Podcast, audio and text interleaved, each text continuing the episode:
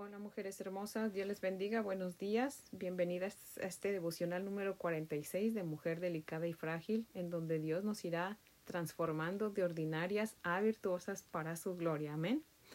Bueno, vamos a orar para comenzar. Bendito Dios y Padre maravilloso, buenos días, mi Dios eterno, Padre fiel y bondadoso, en esta bendita mañana, Señor, que está llena de nieve, Padre Santo, te damos gracias, mi Dios poderoso porque tú eres muy bueno, Señor, porque nos permites ver tus maravillas, Señor. Dios eterno, hay gente que no conoce la nieve, Señor, y nosotros tenemos, Señor, ahora sí que la, el privilegio, Señor, de poder disfrutar, Padre, de esta naturaleza tan hermosa que tú nos das, mi Dios bendito. Gracias, Padre Santo, por este día frío, Señor. Gracias, Padre, porque has cuidado de nosotros, Señor, a pesar de de las inclemencias del tiempo, Señor. Tú eres bueno, Señor, y, y nos bendices de, de, mil maneras, Padre. Te damos gracias por eso, Señor. Gracias por la salud que nos has dado a mi familia y a mí, Señor. Y que espero, Señor, que aquellas oyentes que están escuchando este podcast también tengan salud, Señor. Y si no, Padre, seas tú, Padre, con tu palabra poderosa y sanadora, Señor, dando salud a aquellos que la necesitan, Padre. Por favor, Señor, ten piedad de aquellos que te necesitan como has tenido piedad de nosotros, Padre mío. Te damos gracias, Señor, y pues estamos aquí, Padre, dispuestas, Señor, a pedirte perdón por nuestras faltas, porque queremos, Señor, escudriñar tu palabra, Señor, sin nada que interponga, Señor, que te conozcamos más, que aprendamos de ti, Señor, que entiendamos tu palabra, Padre. Ayúdanos, mi Dios amado, porque te lo pedimos en Cristo Jesús y por sus méritos. Amén, Padre. Bueno, esta mañana vamos a leer Génesis capítulo 11, versos del 10 al 26. Y dice la palabra del Señor así. Estas son las generaciones de Sem. Sem, de edad de cien años, engendró a Arfaxad, dos años después del diluvio.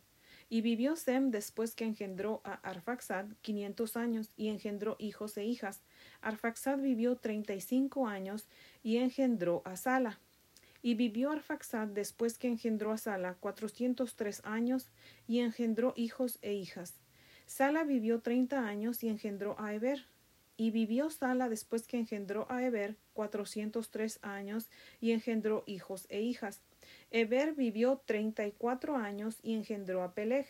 Y vivió Eber después que engendró a Peleg cuatrocientos treinta años y engendró hijos e hijas. Peleg vivió treinta años y engendró a Reú. Y vivió Peleg después que engendró a Reú doscientos nueve años y engendró hijos e hijas. Reú vivió treinta y dos años y engendró a Serug. Y vivió Reú después que engendró a Serug doscientos siete años y engendró hijos e hijas. Serug vivió treinta años y engendró a Nacor. Y vivió Serug después que engendró a Nacor doscientos años y engendró hijos e hijas. Nacor vivió veintinueve años y engendró a Taré. Y vivió Nacor después que engendró a Taré ciento diecinueve años y engendró hijos e hijas.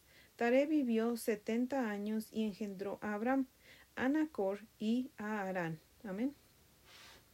En estos versículos vemos una lista de nombres de las genealogías de Abraham, el amigo de Dios, y así nos conduce a Cristo, que es la simiente prometida que vendría de Abraham.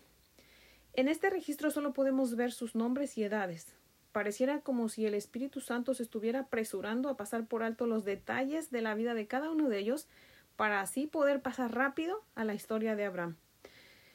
Lo que a mí me llama un poco la atención son sus, sus edades, pues dice Génesis 6.3 y dijo Jehová, no contenderá mi espíritu con el hombre para siempre, porque ciertamente él es carne, mas serán sus días ciento veinte años. Ahora, yo le pregunto a usted, entonces, ¿por qué aquí en Génesis 10, a 11, del 10 al 26, dice que vivieron cientos de años? ¿Acaso la Biblia se contradice? No, nunca. Ya lo hemos hablado muchas veces. La Biblia se complementa, no se contradice.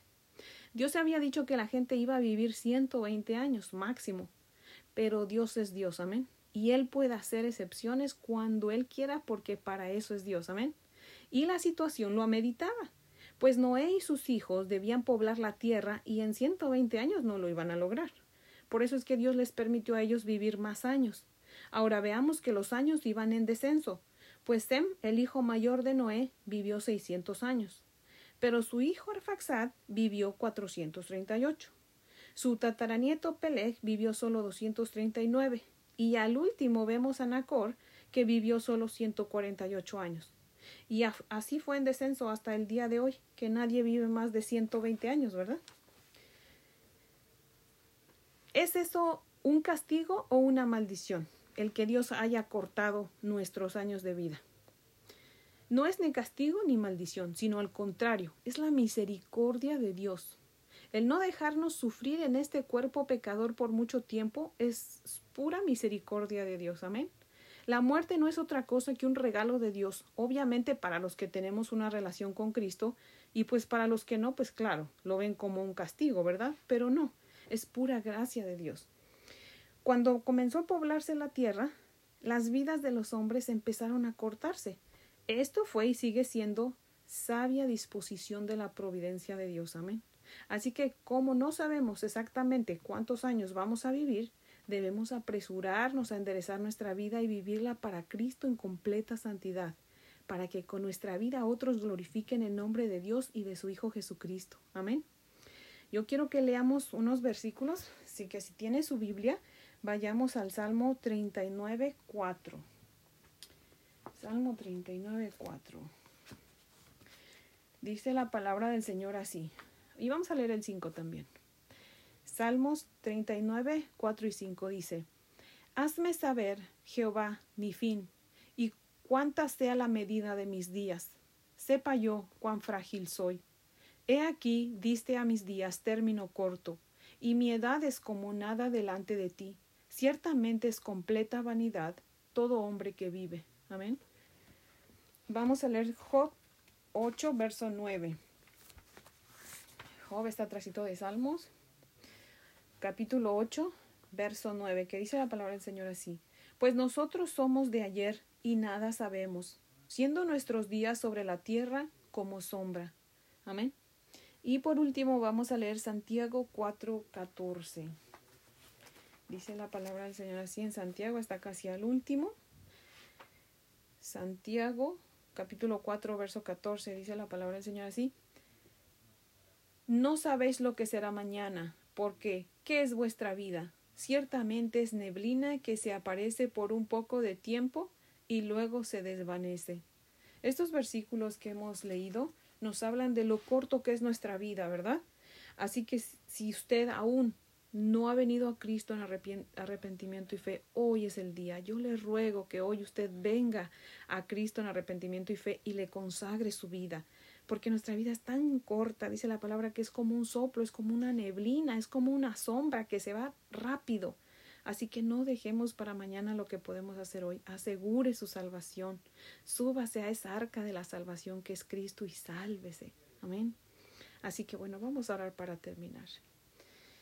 Padre bueno y justo, Dios Todopoderoso, Señor, te rogamos que nos hagas conscientes, mi Dios amado, de la brevedad de nuestra vida en este mundo, Señor, de este lado de la eternidad, Padre.